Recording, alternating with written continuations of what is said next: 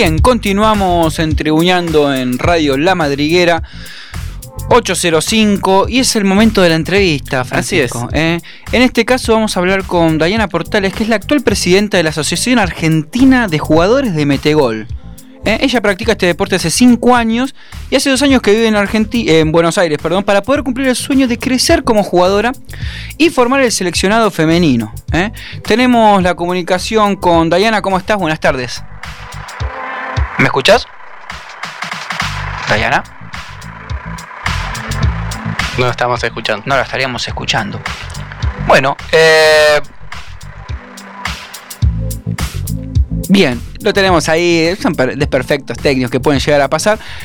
Lo que les decía es que mm, Dayana Portales es la presidenta de la Asociación Argentina de Jugadores de Metegol eh, y tiene un deseo que es el, el de formar el seleccionado femenino de jugadoras de Metegol porque, bueno, como sabremos eh, o suponemos, jugadores hombres hay muchos, pero mujeres eh, en este caso hay eh, pocas.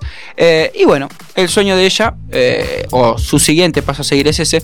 Estamos tratando de meterse, sí, sí, la comunicación. eh, creo que la tenemos, ¿no? Sí, la tenemos. eh, ah, vamos a parar un poquito. Bueno, yo les quiero comentar que la sede principal está en Buenos Aires, más precisamente en el partido de Quilmes, en el Club Juventud de Bernal. Esto es entre la estación de Bernal y la de Don Bosco. Ahí es donde los eh, les jugadores no practican en unas mesas que no son como las que nosotros conocemos o las que solíamos conocer en el kiosquito del barrio. Eh, la tenemos a Diana. Bueno, ahora vamos a preguntarle a ella cómo son las mesas y todo. Eh, buenas tardes, Diana, ¿me escuchás? Buenas tardes, los escucho. ¿Me escuchan? Bien, sí, sí, te escuchamos. Muy bien. ¿Cómo estás? Bueno, Bien, todo muy bien. Bueno, acá te saluda Lucho y Fran desde Tribuñando. Eh, bueno, comentanos un poco bastante, ¿eh? ¿Cómo es este. Cómo, primero, cómo llegaste a ser presidenta de la Asociación Argentina de Jugadores de Metegol? Sí, nosotros entrenamos.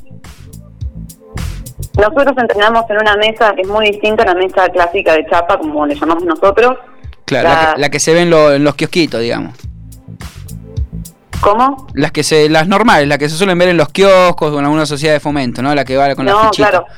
Bien. Son, son muy distintas. Las mesas profesionales son rectangulares, de madera, con muñecos de plástico, se puede dominar la pelota, se juega con pases, tiene reglas como cualquier deporte. Se Ah. entrena a un nivel muy profesional, pero solo en cuestiones deportivas, porque ninguno se gana la vida compitiendo con este deporte. Ah, o sea que es amateur, por ahora.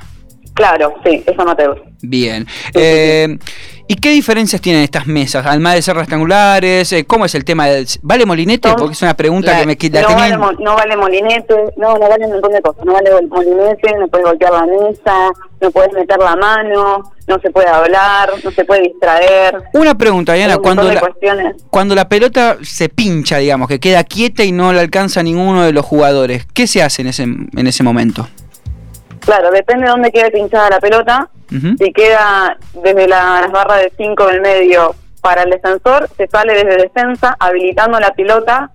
Bien. Y si queda muerta en el medio, entre las dos barras del 5, ahí se sale de la última, la última persona que salió con pelota dominada. Porque todo el tiempo el juego es con una pelota dominada. Ah, Vos salís con la pelota quieta, tenés que hacerte un pase y ahí pasar al delantero. Ah, muy bien. ¿Qué tal, Dayana? Francisco, te saluda. Buenas tardes. Otra, ¿Qué otra. tal? ¿Cómo andas, Francisco? Bien, todavía otra cuestión de así de, de reglas que por ahí en, eh, en el juego, en la plaza, en, en los, los lugares valía. Cuando entraba y salía la pelota, en esta en estas mesas que vos decís, eh, ¿existe esa Se posibilidad? considera gol. Se considera gol, ok. Una No, vez Se que considera gol y vale de cualquier lado de la mesa y siempre es uno. No vale ni dos ni nada, ni- no. Por más que sea del arquero, es un gol. todos los goles cuentan por uno.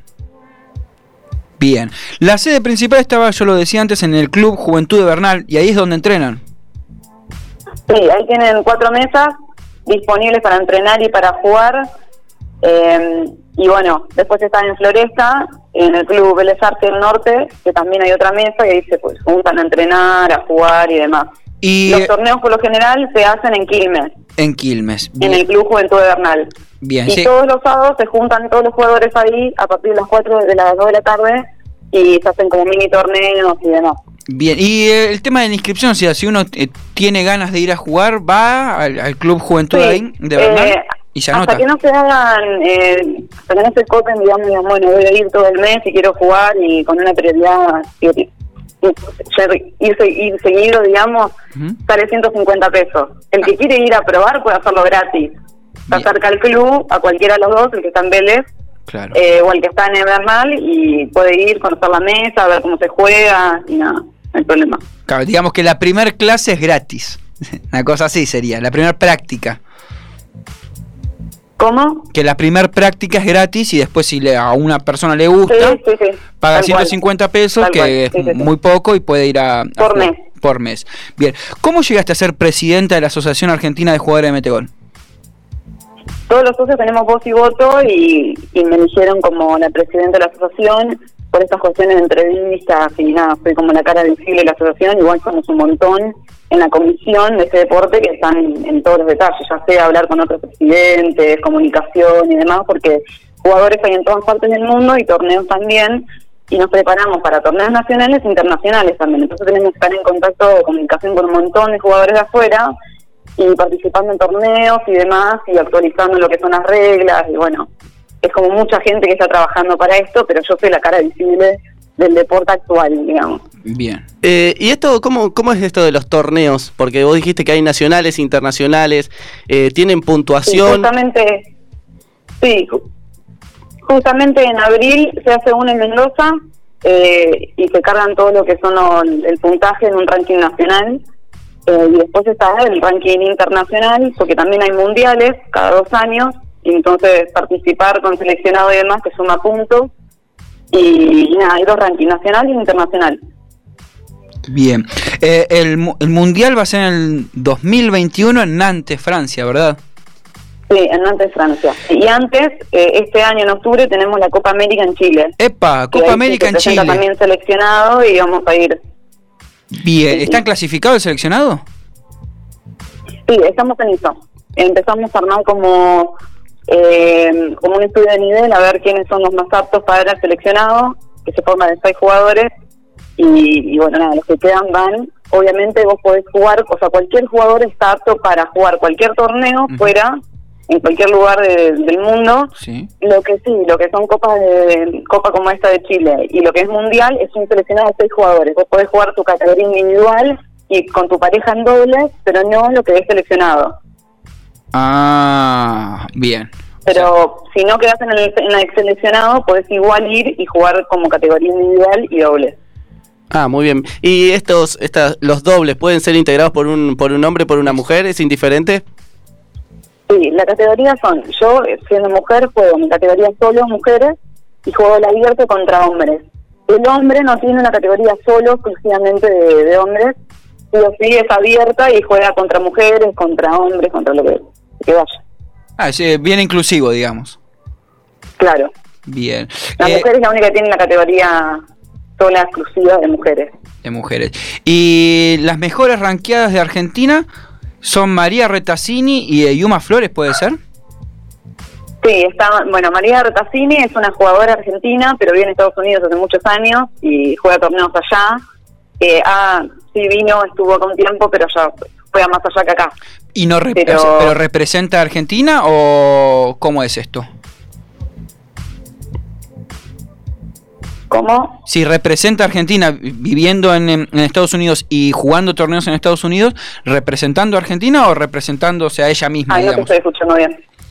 ¿No me estás ¿Me escuchás ahora, Dayana? Sí, Sí. claro que sí. Te decía, eh, María Retazzini, jugando en Estados Unidos, ¿representa a Argentina o se representa ella misma, digamos? ¿Cómo es? Ella juega como jugadora en cualquier torneo en todas partes del mundo. Cuando es seleccionado eh, nacional, o sea, na- seleccionado de Argentina, sí puede elegir competir con nosotros en nuestro seleccionado. Ahí El problema es que siendo mujeres no llegamos a seis, por ende nunca podemos jugar un torneo mundial seis mujeres. Todavía nunca se presentó un seleccionado femenino en un mundial. Claro, porque lo Ni que de no- hombres, no de mujeres. Lo que nos decías anteriormente que el seleccionado se conforma por seis integrantes.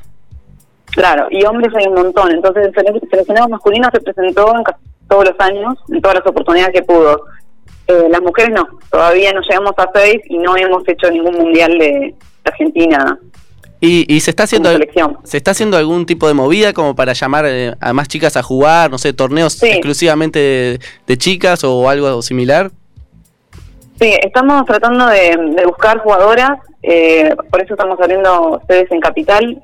El objetivo nuestro es llevar mesas a más partes como para que se pueda difundir mejor y que lo puedan conocer, porque por ahí no están conocidos y encontrar jugadoras es más complicado. Igual he participado en un montón de torneos amateur dirigiéndolo eh, en mesas de chapa como para nada, empezar a difundir, ver, si consigo alguna que se cope y quiera jugar, pero es muy difícil. Mujeres son pocas.